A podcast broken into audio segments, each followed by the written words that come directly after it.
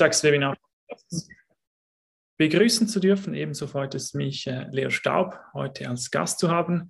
Ganz kurz für diejenigen, welche ihn nicht kennen, Leo Staub ist Anwalt, emeritierter Professor an der HSG und berät seit geraumer Zeit Anwaltskanzleien und Rechtsabteilungen in Strategiefragen. Leo, schön, dass du da bist heute.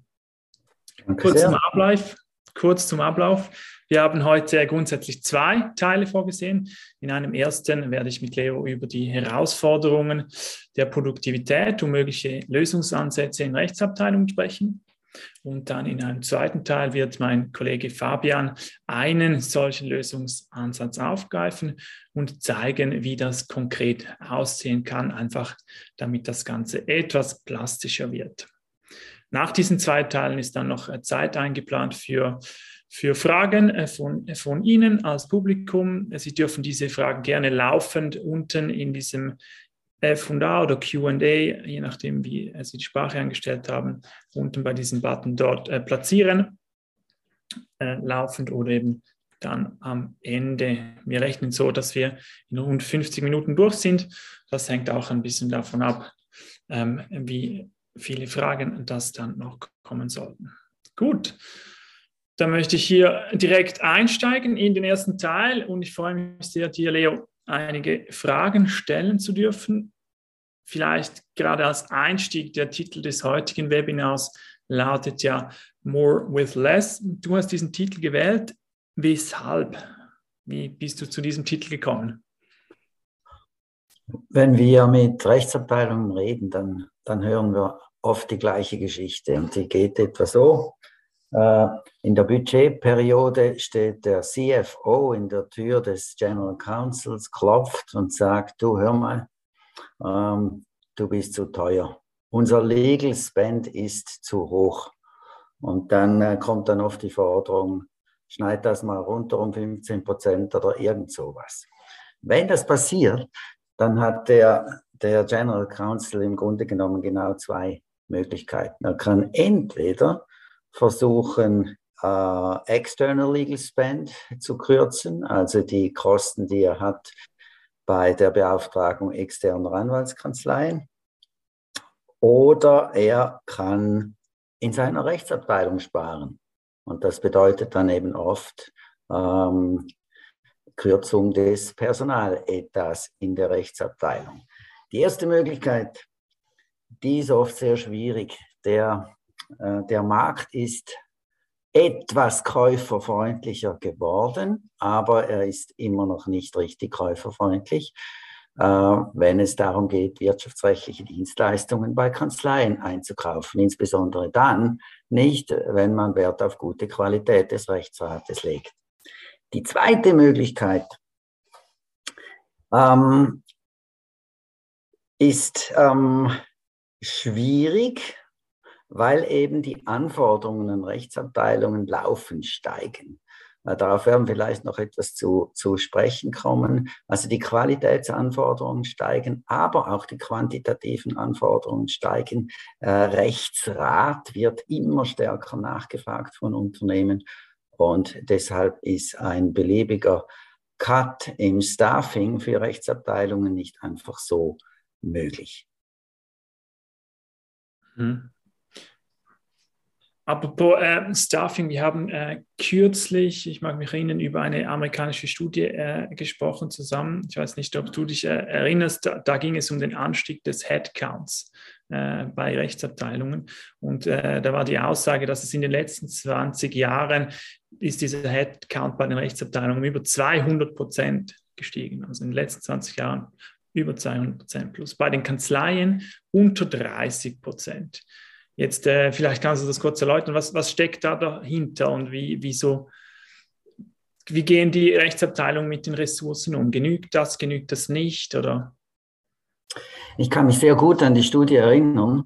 Äh, die hat auf den ersten Blick tatsächlich äh, ein überraschendes Ergebnis gezeigt. Das war eine amerikanische Studie, genau, das äh, Bureau of Statistics in den USA.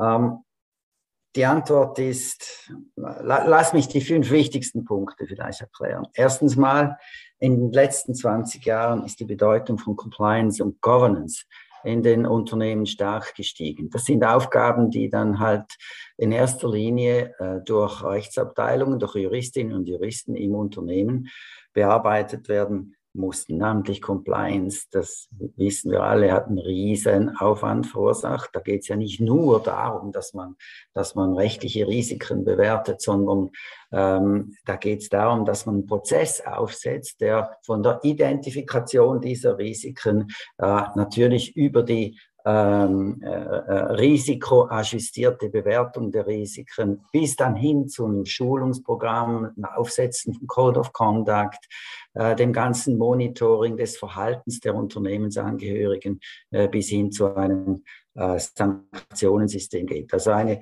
eine, ähm, eine Riesenaufgabe, die, die noch nicht so lange eben in den Unternehmens äh, in den Unternehmen angekommen ist. Zweites großes Thema, etwas jünger, ähm, hat aber auch eine Lawine eigentlich der Arbeitslast ausgelöst in Rechtsabteilungen, ist Datenschutz. Seit fünf, sechs, sieben Jahren ganz großes Thema. Die europäische Gesetz Gesetzgebung ist der Vorreiter gewesen.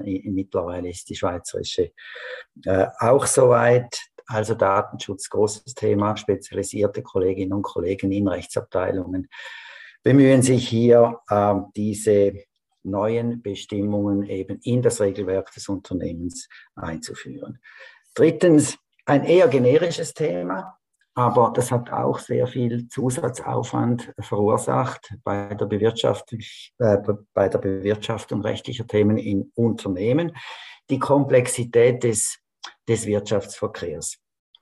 Ein ganz wichtiger Trend der letzten etwa sagen wir mal 30, 40 Jahre in allen Industrien war äh, Arbeitsteiligkeit. Also die meisten Industrien arbeiten immer stärker arbeitsteilig. Das bedeutet, äh, dass die Supply Chains stärker fraktioniert werden. Immer mehr Parteien sind daran beteiligt, ein Produkt oder eine Dienstleistung herzustellen.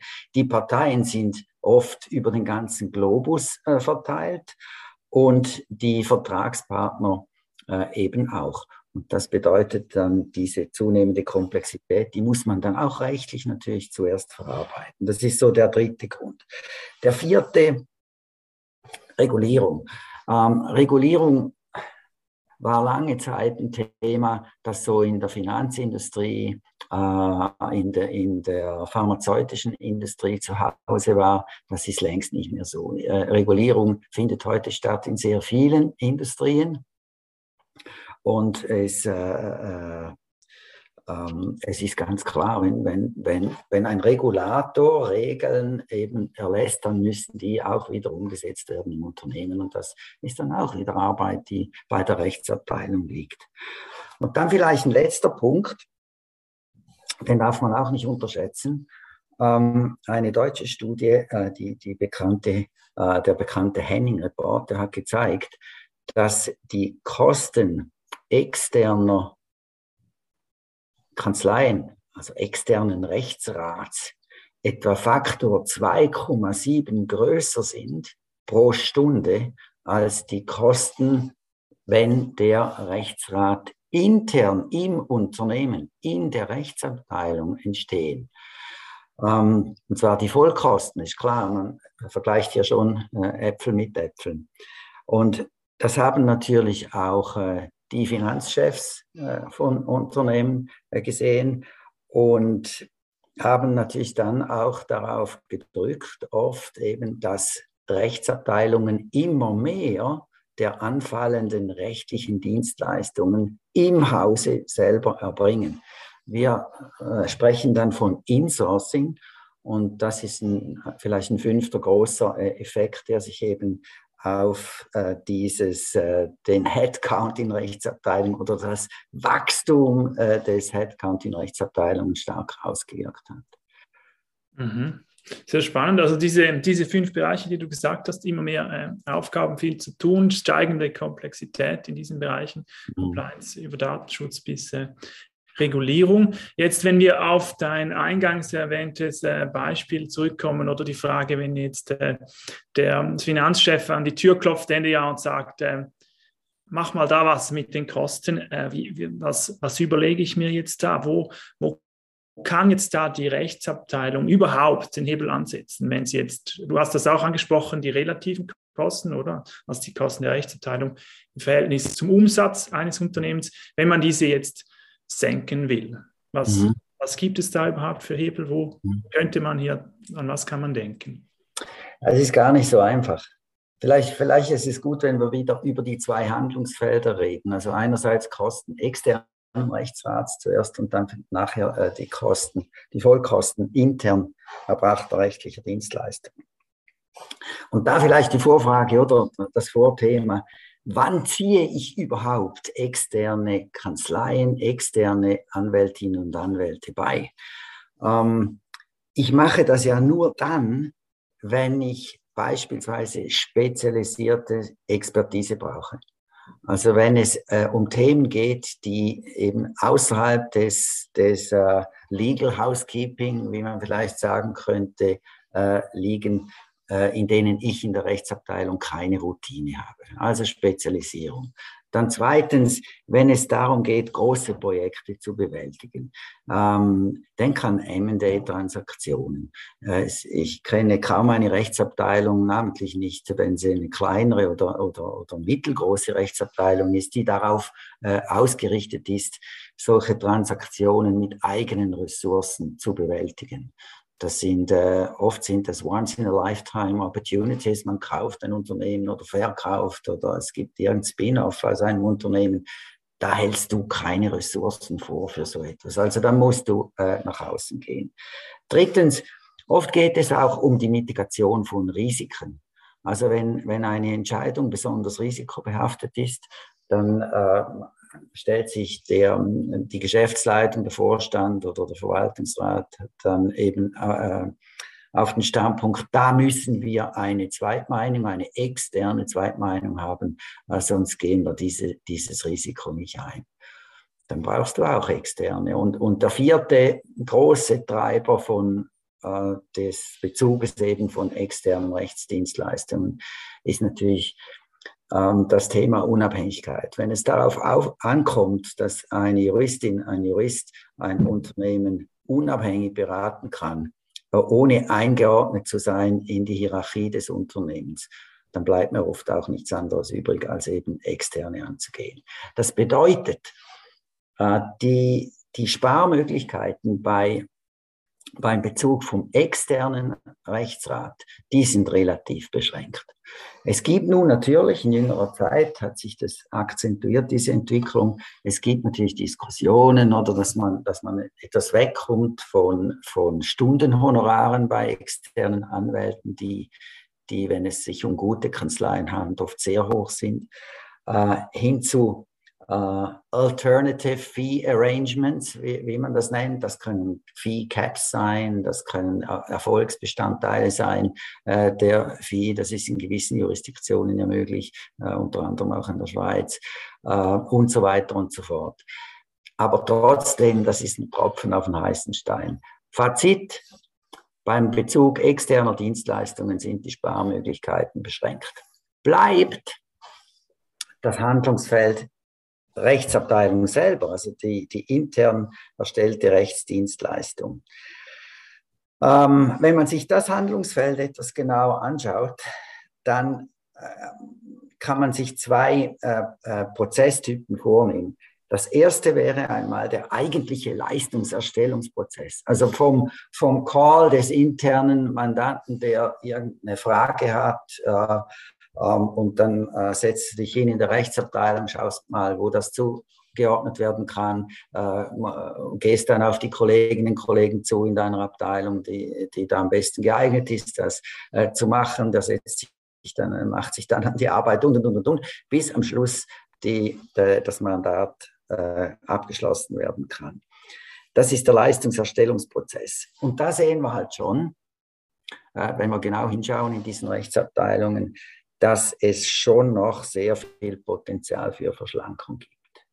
Ähm, oft, äh, bei allem Respekt äh, vor den Kolleginnen und Kollegen in Rechtsabteilungen, aber oft gibt es redundante Prozesse, es gibt immer wieder Schlaufen äh, in diesen äh, Prozessen, die die, äh, die Produktivität natürlich ungünstig beeinflussen. Ähm, es gibt äh, dann nicht immer 1A-Prozesse, wenn es um die Qualität geht, also wenn Kompromisse beispielsweise beim Recruiting gemacht werden ähm, oder wenn Kompromisse gemacht werden bei der, bei der Mitarbeiterförderung, der Weiterbildung äh, der Mitarbeiterinnen und Mitarbeiter, dann, dann kann das äh, schwierig sein. Also in den Themen kann viel verbessert werden.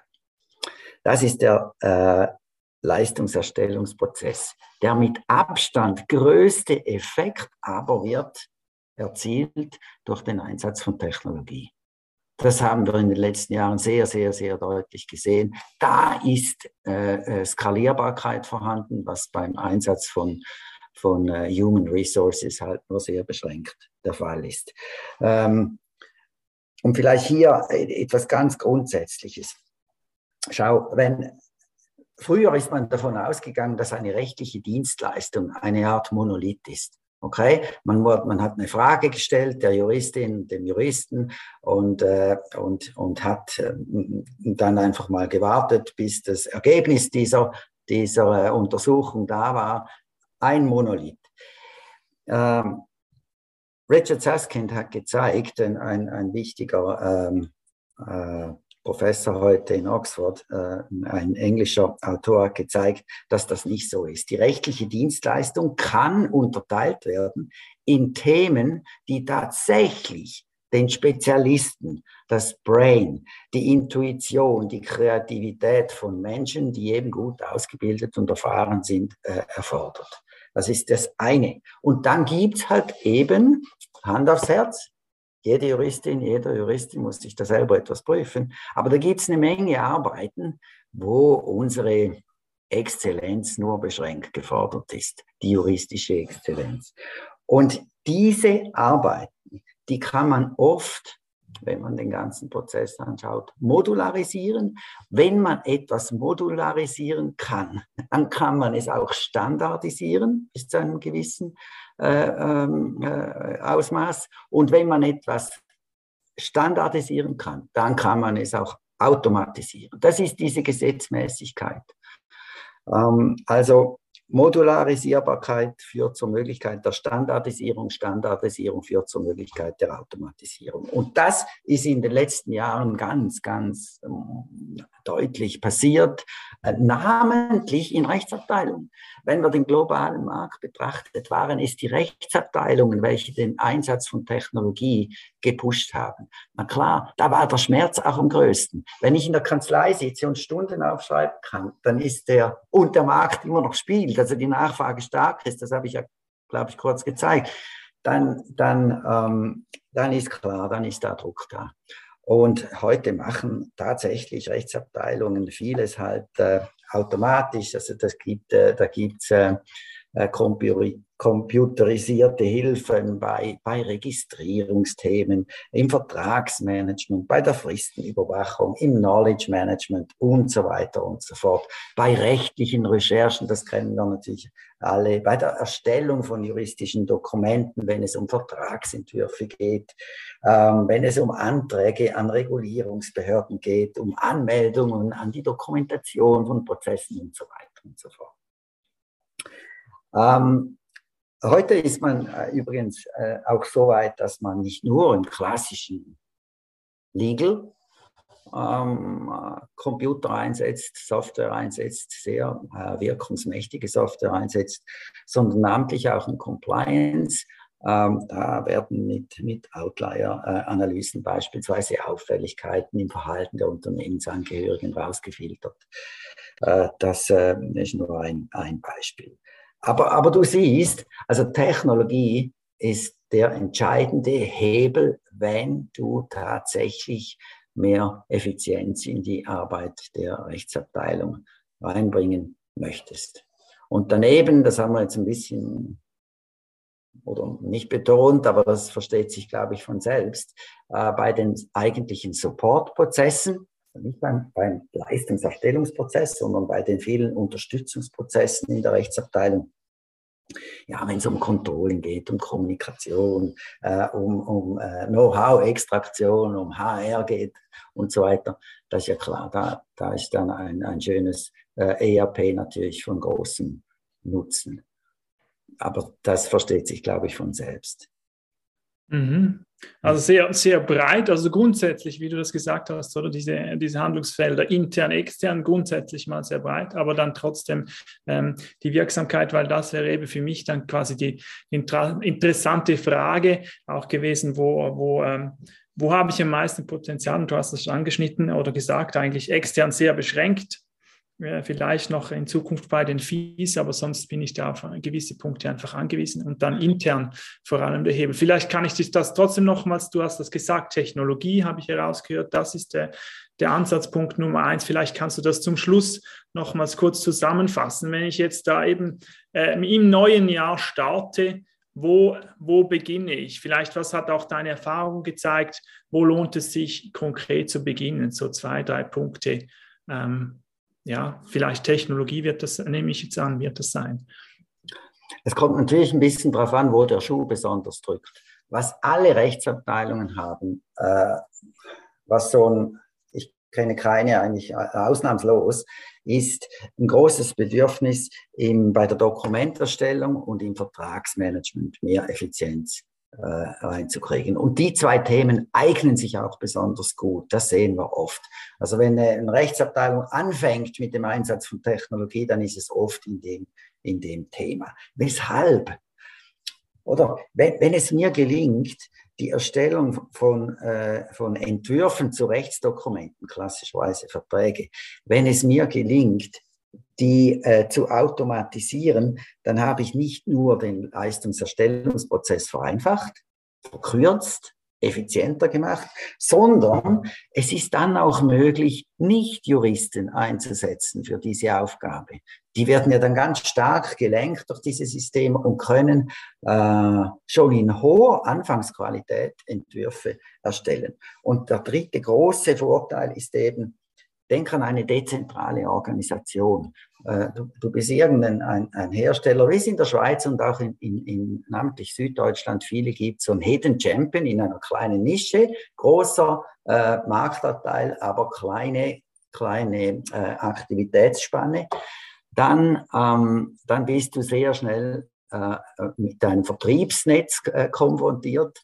Und wenn du dann in diesem, wenn es dir gelingt, die Kolleginnen und Kollegen in der Linie dazu zu bringen, vernünftige Qualität bei der Erstellung von Vertragsentwürfen äh, zu erstellen und du dann in der Rechtsabteilung nur noch eben Outlier anschauen musst, wo ist was ungewöhnlich ähm, um vielleicht am Schluss noch einen Qualitätscheck zu machen, dann hast du sehr viel gewonnen für die Effizienz. Mhm. Mhm. Das wäre mein Tipp. Anfangen ja. beim Vertragsmanagement, bei der Vertragserstellung. Gut, ich nehme das gerne so mit. Ich hätte natürlich noch Folgefragen oder äh, würde gerne das noch mit dir weiter diskutieren, aber wir sind ja zeitlich auch beschränkt über diesen Mittag. Vielleicht gibt es dann auch noch ganz äh, interessante Fragen am Schluss. Ähm, ich möchte deshalb hier ähm, quasi nicht einen Punkt machen, aber ein, ein Komma zumindest und äh, dann zum zweiten Teil übergehen, nachdem wir jetzt über eben die Herausforderungen haben wir angeschaut, die wachsen, die möglichen Hebel oder Handlungsfelder und dann auch die Wirksamkeit. Und ich denke jetzt äh, anschließend an diesen ähm, äh, von dir auch erwähnten sehr wirksamen Hebel möchte ich eigentlich äh, zum zweiten Teil übergehen, den ich angekündigt habe und äh, äh, da würde uns Fabian zeigen,